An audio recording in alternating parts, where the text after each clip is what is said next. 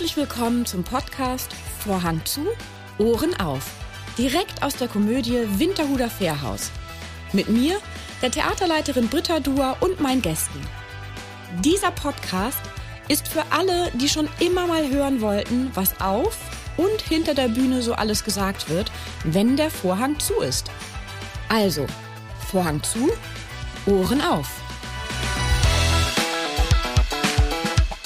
Mit meinem heutigen Gast spreche ich über Schein und Sein sowie Licht und Schatten der Medienwelt. Dschungelcamp, Sat1 oder Bildzeitung, alles war dabei. Herzlich willkommen, Caroline Beil. Caro, du bist in Hamburg geboren. Mhm. Und wo bist du denn eigentlich aufgewachsen hier? Also, ich bin quasi um die Ecke geboren, in der Heilwegstraße. Da gab es früher so eine Privatklinik. Ja, die kenne ich. Kennst du die? Ja, natürlich, meine Eltern leben da. Ja. Äh, ums Eck, darum, äh, ja, die kenne Ah, okay. ich. Mhm. Da bin ich zur Welt gekommen. Dann haben wir gewohnt in der Maria-Luisen-Straße Mhm. in einer Penthouse-Wohnung. Die gehörte dem Zacharias, dem Geiger. Da haben wir gewohnt, bis ich drei war. Und dann sind wir gezogen zum Leinpfad. Mhm.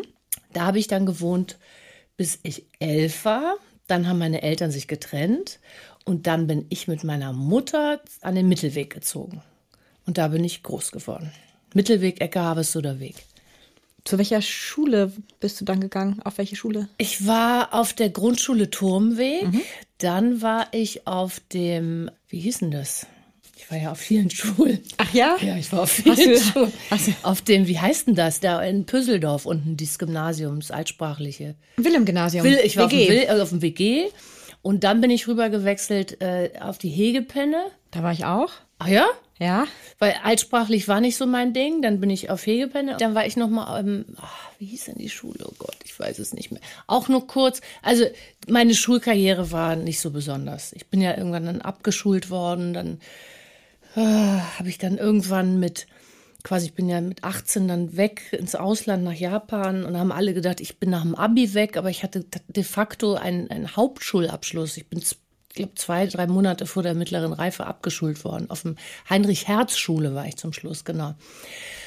Und dann habe ich ja an der, an der Uni in Hamburg äh, über so eine sogenannte Begabtenprüfung dann mein Abitur quasi nachgeholt und eine Studienberechtigung erlangt und habe ich äh, Soziologie studiert und abgeschlossen und fertig so. Wow. Ja, ja, ja, ganz Krass. Also bei mir ist ja immer alles so. Nie geradlinig. Ich gehe, nee, nee, nee. Alles, alles, was ich mache, ist irgendwie komisch. Also In mein Wellen. Vater hat immer gesagt, nie normal, bei dir ist nichts normal. Also das ist halt irgendwie, so ist es. Also ich habe alles für, für mich gemacht, geschafft, abgeschlossen, aber ja, Immer, Immer ein bisschen auf- mit Aufregung und so. immer mit Aufregung. Bisschen mit immer, Drama. Ja, ja, immer Drama. Das heißt, du bist wahrscheinlich nach Tokio als Model gegangen? Genau, Oder? ja, ja. Und wie war das für dich dort? Mit 18, ich stelle mir das vor, mit 18, das ist ja nicht wie heute, mit Ja, 18 in Tokio. weiß. Man hat ja jetzt nicht ein Handy gehabt, man hatte ja nicht einen direkten Draht zu den Eltern, zur Familie. Es gab ja auch, Mhm. Ja. Ich meine, das kann man sich, einige ja. stellen sich das ja heute gar nicht mehr so vor, ne? Also ich muss wirklich sagen, ich, wenn ich jetzt so äh, rückblickend auf Dinge schaue, die ich in meinem Leben gemacht habe, denke ich so, boah, also ganz viele Sachen. Da, da, da staune ich jetzt selber. Aber damals war ich einfach, also ich habe, mich zeichnet, glaube ich, aus, dass ich eine ganz große, ich weiß nicht, ich habe so ein Vertrauen ins Leben und ich, ich bin unheimlich positiv eingestellt und ich denke immer, ach, das wird schon. So, ich habe da gar nicht so drüber nachgedacht. Ich hatte eine, eine Agentur hier in Hamburg und ähm, das war meine Mutteragentur, Talents hieß die damals. Und da war es dann immer so früher, dann sind so Scouts um die ganze Welt und haben immer Mädchen angeguckt. Und da gab es dann eben einen aus Tokio, Satoru. Und die haben mich gesehen und haben gesagt, ja, we want to have Caroline. Und dann gab es einen Vertrag über zwei Monate mit einer garantierten Summe. Und dann bin ich dahin und die haben sich um alles gekümmert. Die haben ihn ja abgeholt. Da hatte ich eine kleine Wohnung und da wurde man da immer rumgefahren. Und naja, die ersten zwei Wochen waren furchtbar, weil ich ja nichts. Damals gab es keine Schilder auf Englisch. Es gab alles nur in Japanisch. Und ich wusste auch nicht, wenn man einen Japaner nach dem Weg fragt und der es nicht weiß, würde er das ja nie zugeben. Und das Wort Nein in der japanischen Sprache existiert ja auch nicht. Die machen ja dann so. Und wenn du nach dem Weg fragst, sagen sie, ah, Hidari, ne, Masugo und leiten dich irgendwo hin und du kommst nie an. Das war furchtbar. Da habe ich immer die Agentur, und du musst ja zum Telefon, zur Telefonzelle und da deine 100 Yen reinstecken oder was und dann, hallo, I'm lost, where are you? I don't know. Das war schlimm. Aber ich habe mich dann zurechtgefunden und es war cool. Es war echt tolle Erfahrung. Warst du später nochmal in Tokio? Nee, also ich war vier Monate in Tokio, dann bin ich ähm, von da aus nach Bali, habe da erstmal zwei Monate Urlaub gemacht. Mein Freund damals eingeladen, sagt, komm, wir machen jetzt erstmal das ganze Geld, glaube ich, wieder verballert da auf Bali. Das war mir alles egal. So, und ähm, dann bin ich nochmal nach ähm, äh, Osaka nochmal geflogen, ein paar Jahre später. Und das war aber furchtbar. Osaka ist nicht schön. Also dagegen ist Tokio ein Traum. Ja, also ich war eigentlich so in ganz Japan unterwegs. Ich habe da viel gesehen. Ich bin da den Mount Fuji hochgeklettert. Das war toll. Da gehst du mit dem Bus, wirst du zur fünften Station gebracht. Es gibt zehn Stationen. Der Berg ist ja auch nur die Spitze, nur drei Monate im Jahr geöffnet. Und dann sind wir von der fünften Station um 10 Uhr morgens bis 5 Uhr morgens sieben Stunden hochgelaufen. Und damals hat man, da sind halt Mönche, die haben an ihren Stäben so kleine Klingeln. Und du hast immer diese Klingeln nur gehört, bis den Berg hoch. Dann gab es immer Stationen, da gab es heiße Miso-Suppen und so und Tee. Und da warst du ganz oben, genau zum Sonnenaufgang. Das war wunderschön. Das war toll. So. Ja, denn das prägt einen dann sicherlich, ne? Also ja. das dann mit 18 Jahren. Ja, ja. Ist ja wirklich, also hm. Das heißt, dann kamst du mit diesen ganzen Eindrücken zurück und hast gedacht, na ja, also Modeln ist dann doch nicht alles und deswegen hast du Soziologie angefangen zu, also wie, wie kam dieser Nee, Bruch? ich war ja dann, ja, ich war ja danach auch noch, ich war ja noch in Brasilien, dann war ich ein, ein Jahr in Mailand, dann war ich ein halbes Jahr in Barcelona, dann war ich in LA, nachdem ich in Brasilien war, wollte ich nach LA, eigentlich nur vier Wochen und bin da hängen geblieben, zweieinhalb Jahre. Da hast du ja auch Schauspielunterricht genau. bei Lee Strasberg. Genau, ne? genau. Und da habe ich mich dann verliebt und bin dann geblieben. So, und dann kam ich aber irgendwann, also da, das war eigentlich so der, der Ort, wo ich am längsten blieb oder gewesen bin, gelebt habe. Und das habe ich auch sehr geliebt. Ich liebe LA. Ich finde das ganz, ganz, ganz, ganz toll. Aber ich bin dann irgendwann mit 24, 25 da abgehauen, weil ich gedacht habe, okay, als Schauspielerin ganz schwierig. Also wirklich, also du musst eigentlich aus Europa kommen, Namen haben. Also zumindest war es damals so. Dann kannst du da besetzt werden. Ich war so in zwei Filmen, war ich in der letzten Auswahl. Dann haben sie dann immer irgendwelche anderen genommen und habe ich so gedacht, okay, was ist das hier für eine Zukunft? Willst du irgendwann auch als Kellnerin landen, weißt du, und immer davon träumen, dass du vielleicht irgendwann mal vielleicht doch irgendwo mitspielst oder gehst du einfach jetzt mal zurück, da wo du herkommst und guckst mal, was du da reißen kannst? Und das habe ich dann gemacht. Ja, und dann habe ich kam ich hier zurück, habe hier bei der Stage School so einen äh, Musical Workshop gemacht.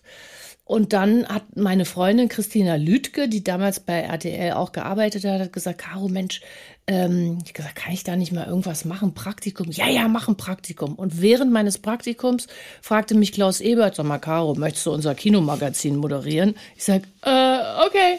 So, und dann war ich Moderatorin. Und dann habe ich einen Freund getroffen, der gesagt hat, Mensch, Caro, man kann hier an der Uni so eine Prüfung machen. Das geht über eine Woche. Da kannst du quasi studieren. Und so habe ich gesagt, cool. Und habe ich das gemacht. Und habe ich da studiert und habe ich bei äh, RTL Nord mein Kinomagazin gehabt. Dann habe ich noch ein anderes Magazin gehabt bei Hamburg 1, Film ab. Ja, und dann war das so. Und dann ging die, die Fernsehkarriere ja sozusagen deutlich besser weiter, denn du bist ja keine Soziologin geworden im Sinne von, dass du in diesem Beruf nee. aktiv warst. Nee. Du hast das studiert? War auch nie geplant. Ja. Nee, es war nur der Abschluss für mich. Das habe ich für mich gemacht. Das ist so wie, Marathon laufen oder so. Das habe ich auch für mich. Das, das sind so Sachen, die machst du für dich. Einfach, dass du so sagst, so, yes. Du bist schon Marathon gelaufen? ja, klar. Paar Mal. Was heißt denn hier? Ja, klar. Ich bin noch nie meinen ja? Marathon so. gelaufen. Ja, um ich Gottes bin in Willen. Berlin und New York. Ja. Chapeau. Naja, für mich, weißt du, aus Bock. Ich, ich habe Laufen immer gehasst. Dann hat irgendjemand mal gesagt, Mensch, fang mal langsam an, versuch mal. Und da weiß ich noch, wie ich hier um die Alster gelaufen bin, dachte ich, oh, so scheiß. Ich habe nur Seitenstiche und dachte mir, oh, was wollen die mit diesem Laufen? Das ist so schrecklich. Und dann habe ich irgendwann hat's Klick gemacht und dann bin ich immer gelaufen. Oh, dann habe ich das Laufen geliebt. Und dann war ich irgendwann in Berlin.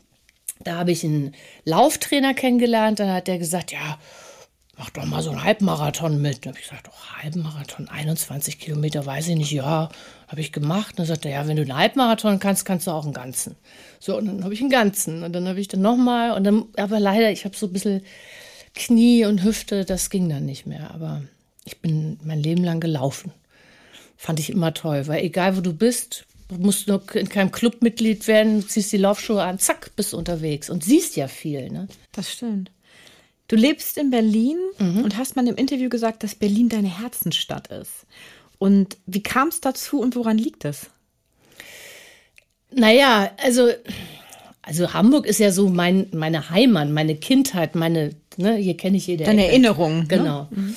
Ähm, Berlin habe ich mir, also ich bin schon immer so mit 15, 16 nach Berlin gefahren mit einer Freundin aus Hamburg, deren Mutter dort lebte. Und damals gab es ja noch die Grenze, Zone, da musste man ja immer durchfahren. Und ich fand Berlin immer schon cool, weil es so ein bisschen crazy. Damals waren auch so verrückte Typen da. Und dann sind wir in den Dschungel gegangen und da stehst du da neben Nina Hagen und solchen Leuten irgendwie. Und ähm, ja, und damals, äh, das war dann, wann war das? 99, genau, hatte ich zwei Angebote gleichzeitig, wie das so oft ist. Manchmal hast du ja gar nichts und dann hast du, wenn du wann, dann hast du alles auf einmal. Da wurde mir angeboten, volle Kanne zu moderieren für ZDF in Düsseldorf oder Blitz in äh, Berlin. So, und ich war damals mit einem Mann zusammen, der in Düsseldorf gelebt hat und wir waren aber gerade frisch getrennt und habe ich gedacht, weißt du was, fuck it, ich gehe nach Berlin. Drei Monate später war ich wieder mit dem Mann zusammen und dann hatten wir tausend Jahre eine Fernbeziehung. Naja, und dann war ich halt in Berlin und ich habe das geliebt, weil ich habe mir Berlin so selbst erschlossen.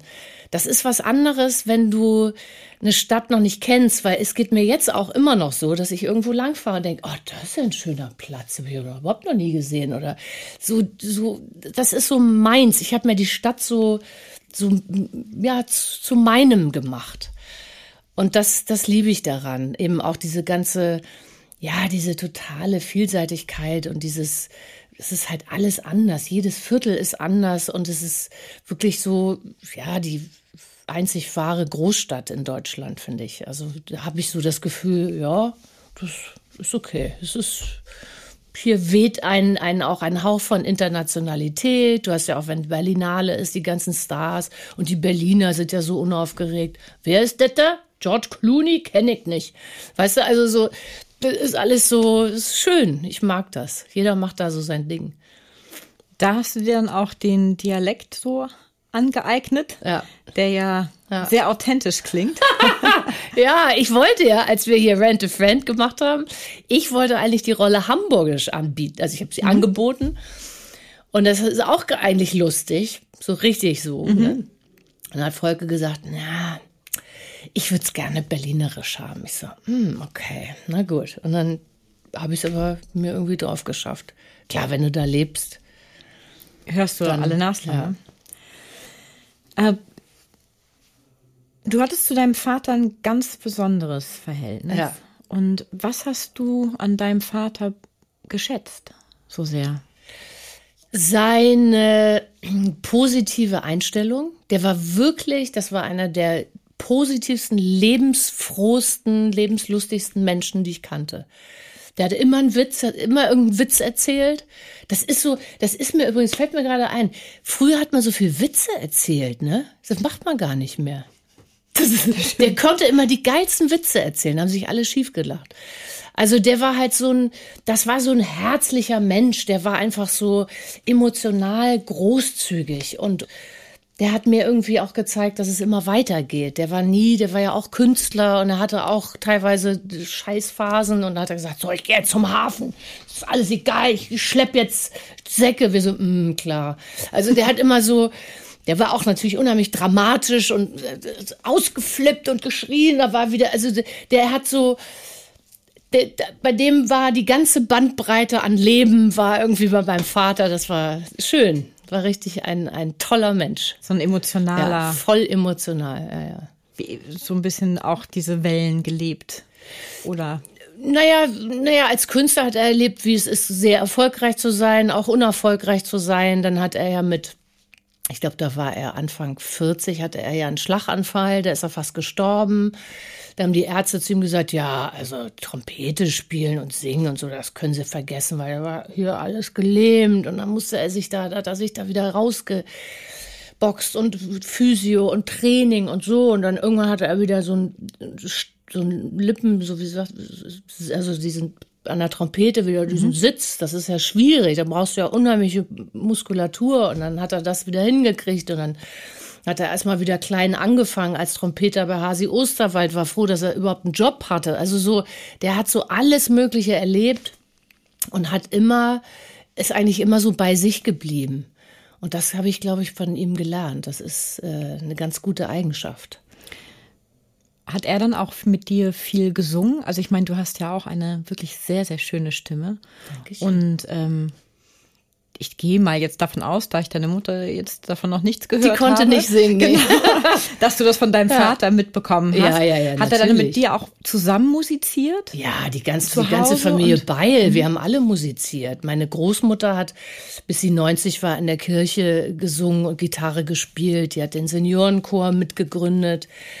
Ähm, mein mein äh, Onkel ist auch Trompeter gewesen, Kirchenmusiker und also wir haben alle immer gesungen. Wir haben immer Dona Nobis gesungen und der Mond ist aufgegangen. Wir haben immer musiziert zusammen mit der Familie bei. Und mein Vater hat natürlich auch, der hat ja sein Klavier gehabt. Da waren immer Künstler bei uns zu Hause. Da war immer, da war immer Action. Da war immer irgendwie, klar, also natürlich, ich habe bei ganz vielen Sachen habe ich im Studio immer Backing Vocals gemacht, immer die ganzen Chorstimmen mit ihm gesungen und so, ja, ja.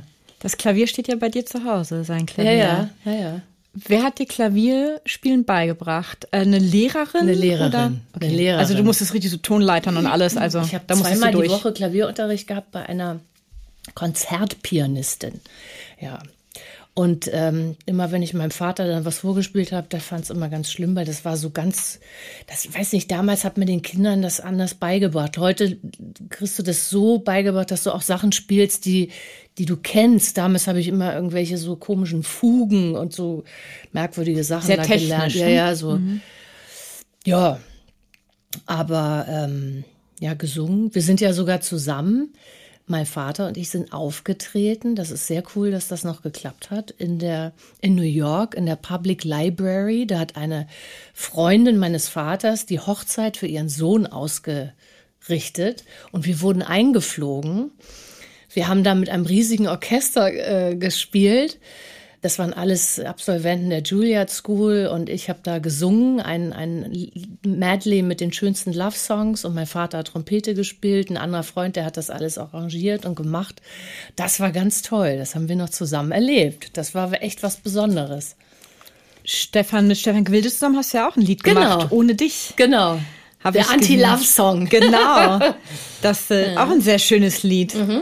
Das, äh, als ich Stefan hier dann bei der Premiere traf, ähm, dachte ich erst, was haben die denn zusammen gemacht? Und hatte dann das genau. gesehen, dass ihr dieses Anti-Liebeslied genau. zusammengeschrieben genau. Also eure Stimmen passen ja auch wirklich sehr, sehr gut. Ja, das ist ein schöner, schöner Titel. Ne? Mhm. Nach dem Tod deines Vaters erschien dann dein Buch. Mhm. Heute es schon wieder besser. Mhm. Worum geht es in diesem Buch und worum sollte es eigentlich gehen in diesem Buch?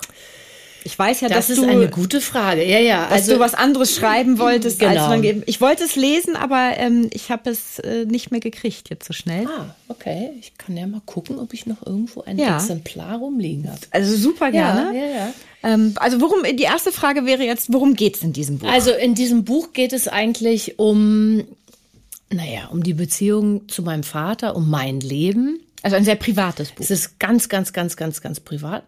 Ähm, und um auch den Abschied von meinem Vater, weil ich war ja dabei quasi, also von der Diagnose, der hat Lungenkrebs gehabt, bis er dann gestorben ist, das hat ein Jahr gedauert. Das ging ja dann und, recht schnell, ne? Ein Jahr? Naja, also wir hatten ja einen vergleichbaren Fall, Ähm, da war eine Frau bei seinem Hausarzt, die hatte genau auch so ein Adenokarzinom, gleiche Größe und so, und die wurde anders behandelt und die war nach drei Monaten tot. Also das ist ja übl üblerweise ist Lungenkrebs ja etwas, was meist nie frühzeitig, frühzeitig erkannt, erkannt wird, mhm. sondern immer erst dann, wenn es zu spät ist. So. Und naja, und wir, äh, eigentlich ist das entstanden, das Buch, weil uns oder meinem Vater Sachen passiert sind, von denen du immer hörst bei anderen und sagst, nee, das gibt's doch gar nicht. Also es ging damit los, dass sein Hausarzt das nicht erkannt hat, monatelang ihn falsch behandelt hat. Dann hat mein Vater Blut gespuckt, Gewicht abgenommen und der Hausarzt immer, ja, Peter, das kann immer mal sein. Ich sag's immer, wo sind wir denn im wilden Westen? Wer spuckt denn Blut, Leute? Da muss doch mal ein Röntgenbild gemacht. Also so, ich habe sowas angeregt. Also ja, und dann kamen diese ganzen Klopper da stellte sich heraus, ja, das ist Lungenkrebs und das und das. Und dann waren wir hier bei einem ganz tollen, bei einer Koryphäe in, wo war der in Harburg? Und der hat dann gesagt, ja, also das sieht nicht gut aus. Und dann in dem Moment ist bei meinem Vater so eine Klappe gefallen, der konnte gar nicht mehr, der hat nur noch so gesessen wie in so einer Schockstarre. Das ist ja, geht, glaube ich, ganz vielen so, die diese Diagnose bekommen. Und dann habe ich eigentlich von dem Punkt an angefangen, mit den Ärzten zu reden und diese ganzen Gespräche zu führen. Und dieser Arzt empfahl meinem Vater damals eine multizyklische Chemotherapie. Wir hatten aber einen befreundeten Professor, also im Bekanntenkreis, der hat uns immer beraten und der hat gesagt, nein, mach das nicht dieser Professor, bei dem ihr wart, der hat vor vier Jahren ein Buch geschrieben, in dem drin steht sogar, dass bei einem Adenokarzinom keine, also eine Chemo überhaupt gar nicht wirkt. Das gibt ja verschiedene Krebsformen und so. Und das, so, und er gesagt, mach das nicht. Ich sage, aber warum empfiehlt er das? Dann sagt er, Geld. Da kann er 120, 150.000 abrechnen.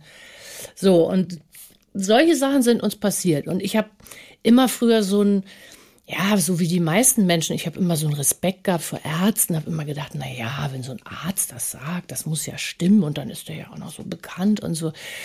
Und auf diesem ganzen Weg mit meinem Vater haben wir wirklich, musste ich leider feststellen, dass Ärzte nicht das machen, was das Beste für den Patienten ist, sondern wirklich ganz oft einfach monetäre Entscheidungen treffen. Die haben mit dem Wohl des Patienten gar nichts zu tun. So, und darüber wollte ich eigentlich schreiben. Ich habe mich dann so, ein bisschen reingefuchst in diese ganze Materie und habe ja, Bücher gelesen über die Krebsmafia, über diese ganze Pharma.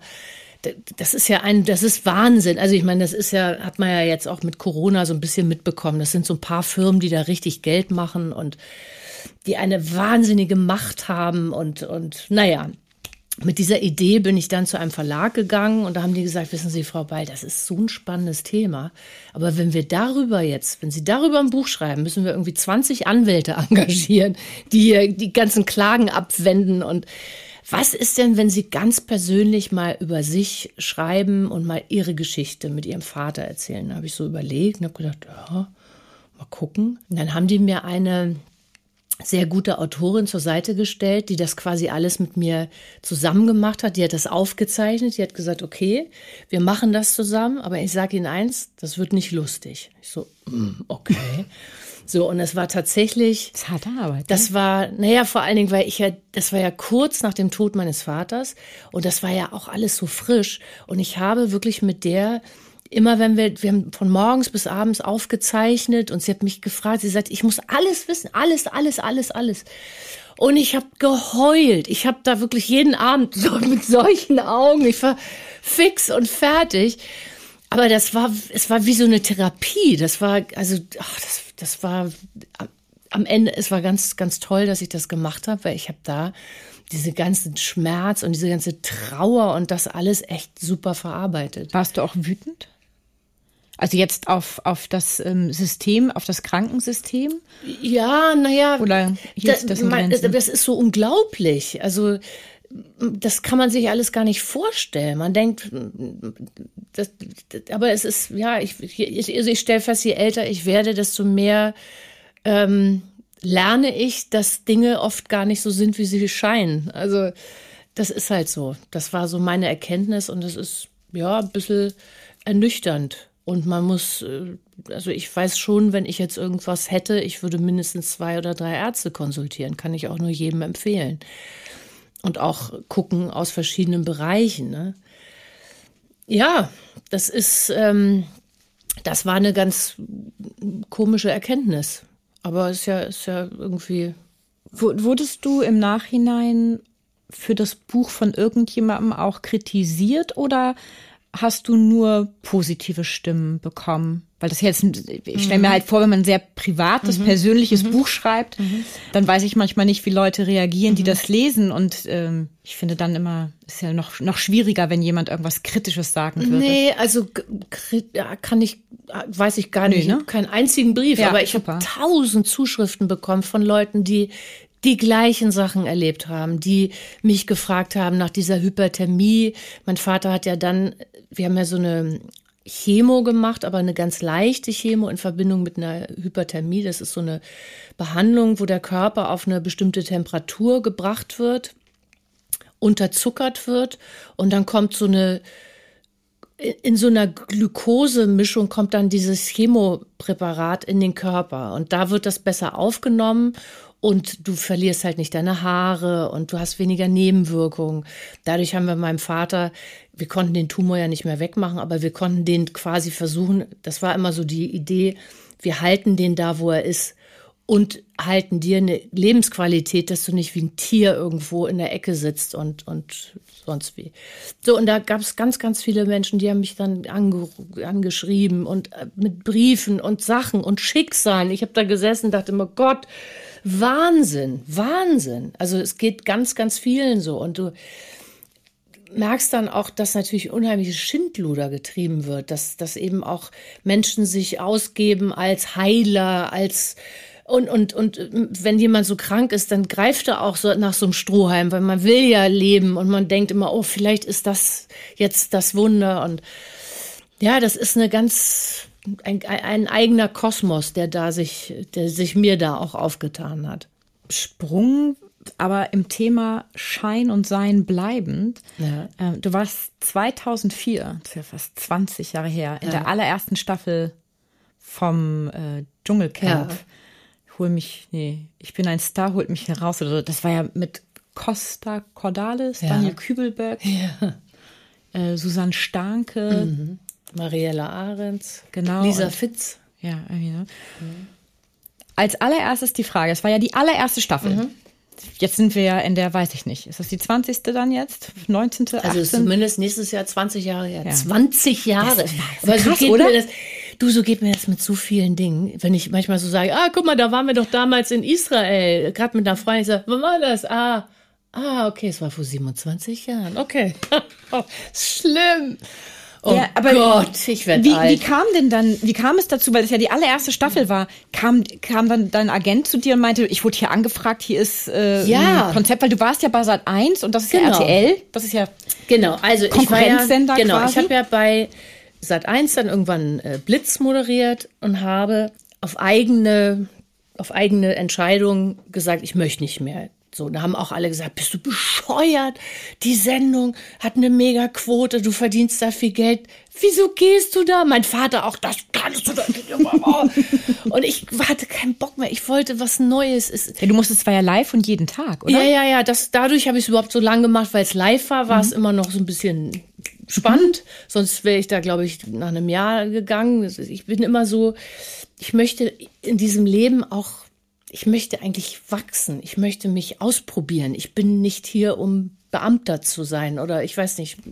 Ich sehe mich als einen kreativen Quirligen. Ja, ich will, weißt du, ich will lernen, ich will besser werden, ich will ich will mich ausprobieren, ich will mich in Sachen stürzen. Und das war zwar eine, eine tolle Arbeit und es hat auch wirklich Spaß gemacht. Ich habe viel gelernt und so, aber es hat sich halt irgendwann, es war immer das Gleiche. Immer es erschöpft hat sich das, ne? Naja, dann gehst du da in den Sender, moin, moin, moin, ja, Mittag, ja, bis später, ja. Und dann immer dieses, hm, hm, hm. ich wollte dann weg hatte aber schon ein Buch, äh, das damals die Caro-Linie, das war so ein Buch mhm. über Ernährung, Fitness, Dingsbums, Motivation. Und ich hatte auch eine andere Sendung noch bekommen auf Kabel 1, anderes Format. Und bin auf die MS Europa, genau als Moderatorin, drei Wochen da, Australien so. Und ich hatte zwei Wochen Zeit und dann kam diese Anfrage. Und es hieß ja auch immer, wenn ich habe dann bei, bei Sat 1 ja auch ein paar andere Sachen moderiert, Verlangen des Deutschen Filmpreises oder Miss Germany. Die haben mir mal so ein paar Projekte gegeben, aber ich hätte gerne, ich wollte gerne auch andere Sachen machen. Und dann hieß es immer, nee, nee, äh, Caroline Beil ist ja ein Sat 1 Gesicht. So, und dann kam eben diese Anfrage von RTL äh, Dschungelcamp, dachte man, ja, pff. und da hieß es so, ja, da, da zeigen dann die Stars auch, wie sportlich sie sind und das wäre natürlich auch toll, dann kann die Caro mal zeigen, auch motivationsmäßig so und dann muss man immer auf Schatzsuche gehen. So wurde einem das verkauft. ja, ja, und dann wurden aber Schein. auch, da wurden auch noch so andere Namen genannt, so dass man dachte, ja, das du irgendwie witzig, warum nicht? Ich hatte so ein bisschen meine Bedenken, weil ich eigentlich ein sehr privater Mensch bin, so, also ich bin gerne auch für mich. Und dann hieß es ja, ja, man wird also immer gefilmt und so. Und dann hat meine damalige Managerin und mein damaliger Mann haben gesagt, nee, mach das mal. Und es ging sich halt zeitlich auch genau aus. Und da habe ich das gemacht. So. Und Ist dann, das denn wirklich im Dschungel? Also ich ja, meine, ja, ist im Dschungel. Ja, weil ich meine, da müssen ja trotzdem Steckdosen irgendwo sein. Ich meine, das sind ja Licht und Kameras und Na, also Licht ich meine, ist ja nicht. nee, ist Licht nur ist- wird werdet ihr nicht ausgeleuchtet? Ein bisschen? Na, nachts? Nee, da war ja nur dieses dämliche, dieses Lagerfeuer. Nee, also da ist natürlich dahinter ist Zivilisation. Ja, ja. Also, aber es ist im, es ist im Dschungel. Im es Wald. Ist, es ist Quasi, im Busch. Ja, ja. ja. Und naja, das war, wie es war, braucht man gar nicht drüber reden. Es, es gab halt nur Bohnen und Reis und Wasser und ich habe da irgendwie fünf Kilo abgenommen und bin da über meine eigenen Grenzen gegangen und das war insofern schon eine Herausforderung. Aber als ich dann rauskam, da kam eigentlich die, das große Erwachen, weil ich, ich wusste ja gar nichts. Und ich, also mein Image war ja immer, ach, die nette, die hübsche von Blitz und die, weiß ich, keine Ahnung. Und auf einmal war ich die Dschungelschlange und das Biest und Hackebeil und sonst wie. Und das war ja Der Schnitt, ne? Wie die das, das naja, ist ja, und es, es ist ja, ich weiß ja, wie Medien funktionieren, aber in dem Moment bist du natürlich in so einem Format bist du wirklich dem Schnitt echt ausgeliefert, weil von den 24 Stunden, also zum Beispiel diese Szene, wo ich da mit Carlo Trainer, da gab es eine Szene, da bin ich ja mit Carlo in den, also haben wir uns quasi aus dieser Camp-Situation rausbewegt, haben unsere Mikros abgemacht und haben gedacht, uns sieht keiner und wollten uns mal Luft machen, weil wir konnten den Scheiß nicht mehr ertragen mit Kübelböck, der die ganze Zeit gesungen hat und der konnte ja gar nicht richtig singen. So und irgendwie, oh, es war so furchtbar. Dann sitzt du da mal, du kommst da nicht weg. Und genau das, was ich quasi mit Carlo, was quasi eigentlich nur für uns bestimmt war, das haben die gesendet. Da haben die, da gab es Richtmikrofone in den Bäumen. Das wusste ich nicht. Das hat, es, man hat es ja noch nie gesehen. Ich wusste das nicht. Und es gab Kameras, die konnten sich bewegen. Das haben wir nicht. Jetzt weiß man es natürlich. Jetzt ist ja klar. So und die haben genau das, was wir da gesagt haben. So ein Scheiß hier. Ich kann das nicht mehr aushalten. Oh, guck dir mal den an. Oh Gott, und der kann das nicht singen und so.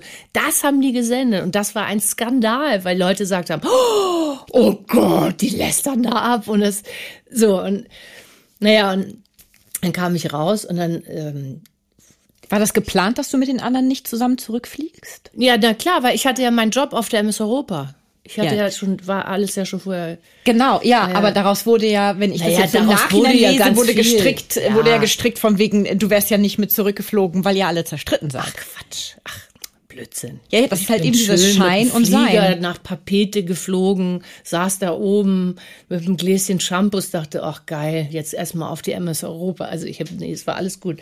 Aber was halt verrückt war, ist, dass dieses Format eine Einschaltquote von 53 Prozent hatte in der Spitze. 53 Prozent. Ich glaube, in dieser Wiedersehensshow und auch in den letzten Shows, das war, sowas hat es nicht gegeben.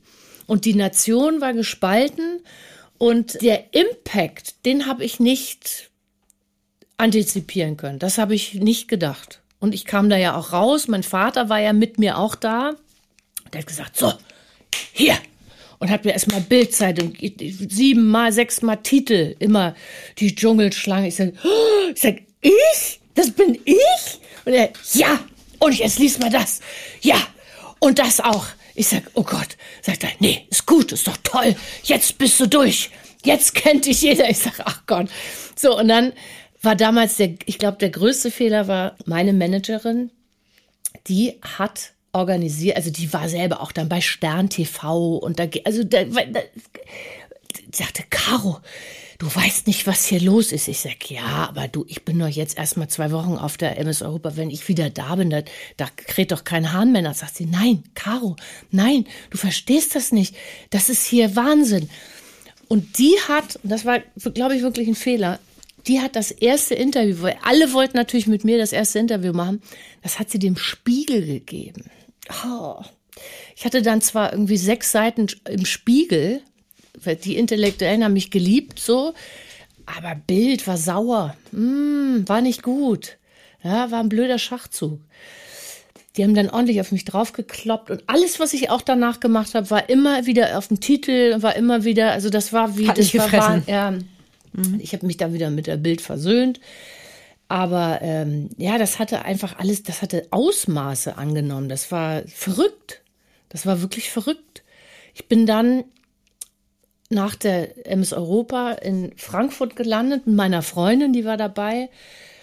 Und das werde ich nie vergessen, da sind wir in Frankfurt gelandet, mussten umsteigen.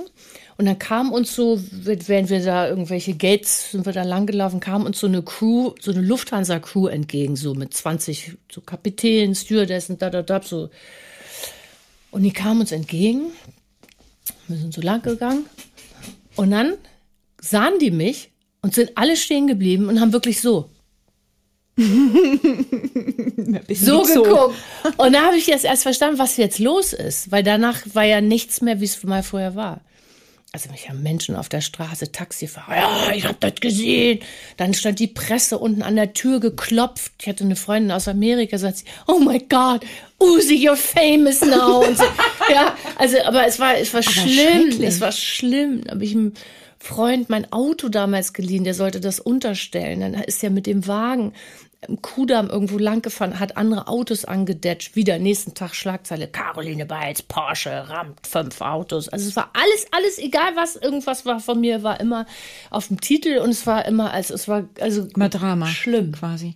Naja, also was hat, das mit, was hat das mit dir gemacht als Mensch? Weil ich meine, du bist ja immer noch, du bist ja quasi die kleine Caro aus ja, Hamburg. Also ja. so, also du bist ja, ja das Mädchen, Wahnsinn. was du vorher auch warst, noch äh, die ganze Zeit. Und wenn Leute so das ist ja sehr, das ist ja eine sehr private Kritik, die die Menschen an einem äußern. Naja, da Wie gehst ja, du damit um? Da kam ja wieder alles zusammen. Ich war ja gerade vorher auch noch von meinem Mann getrennt. Weißt du, mit dem ich zu, von der Gala, so Couple des Jahres und so, weißt du, so, äh, so, und ich war quasi Silvester, mich getrennt von dem und bin dann, der wollte eigentlich mit nach Australien, hab dann ja meinen Vater genommen, Gott sei Dank.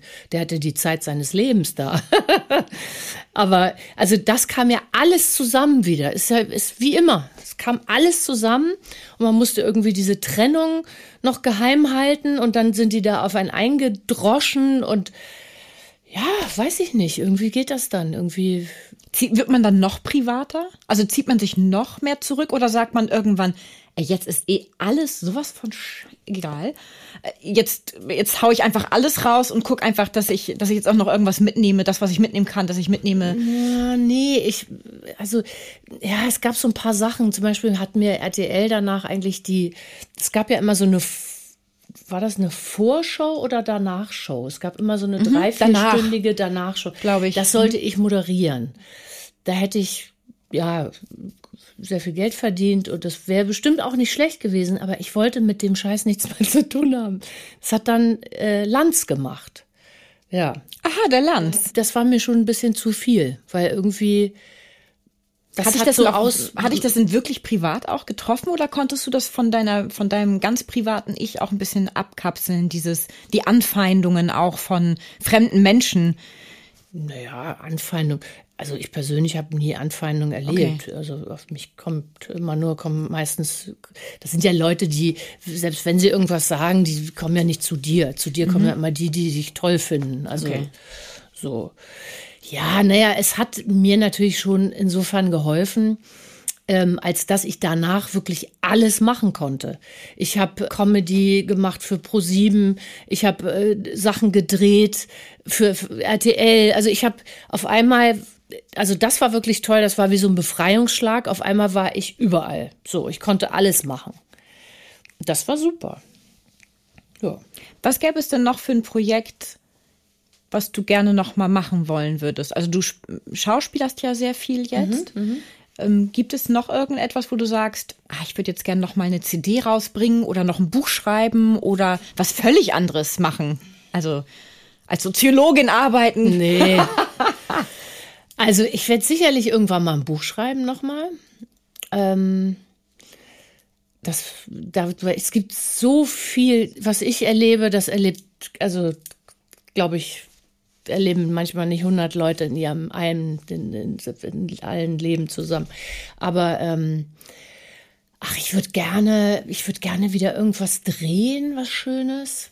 Das würde ich wahnsinnig gerne. Komödie, Romantik, ja, Krimi, egal. gibt's da egal, also, einfach egal. Also es kommt jetzt Projekt. dem nächsten Film ins Kino, da spiele ich auch eine ganz, ist eine kleine Rolle, aber da spiele ich eine, eine Obdachlose mit hamburgischem äh, Dialekt, ne?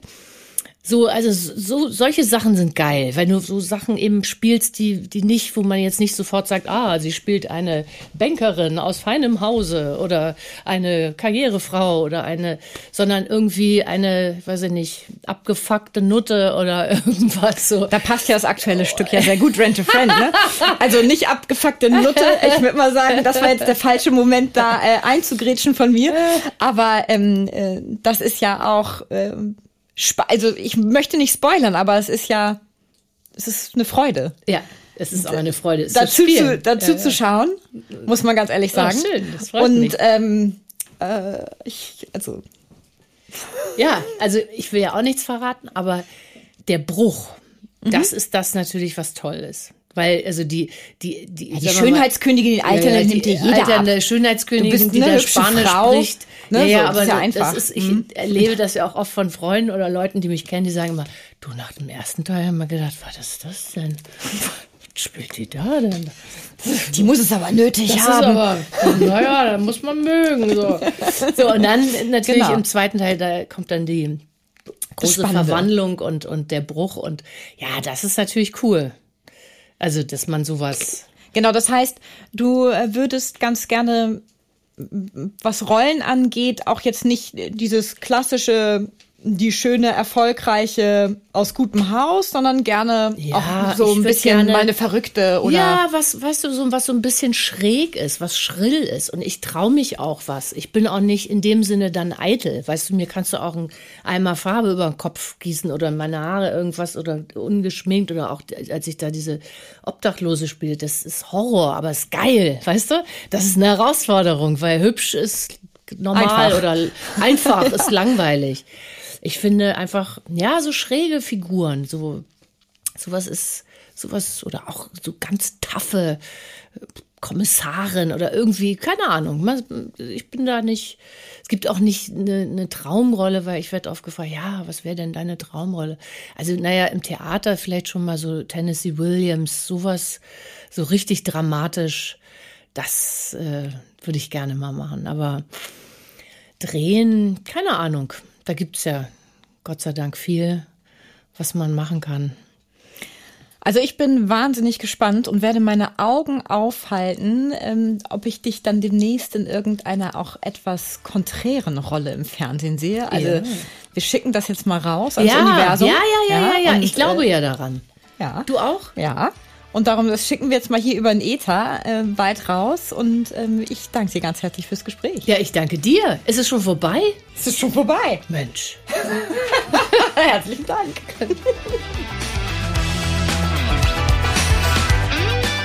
Einen kurzen Einblick in unsere jeweilige Podcast-Folge erhalten Sie auch über unseren Facebook- und Instagram-Account.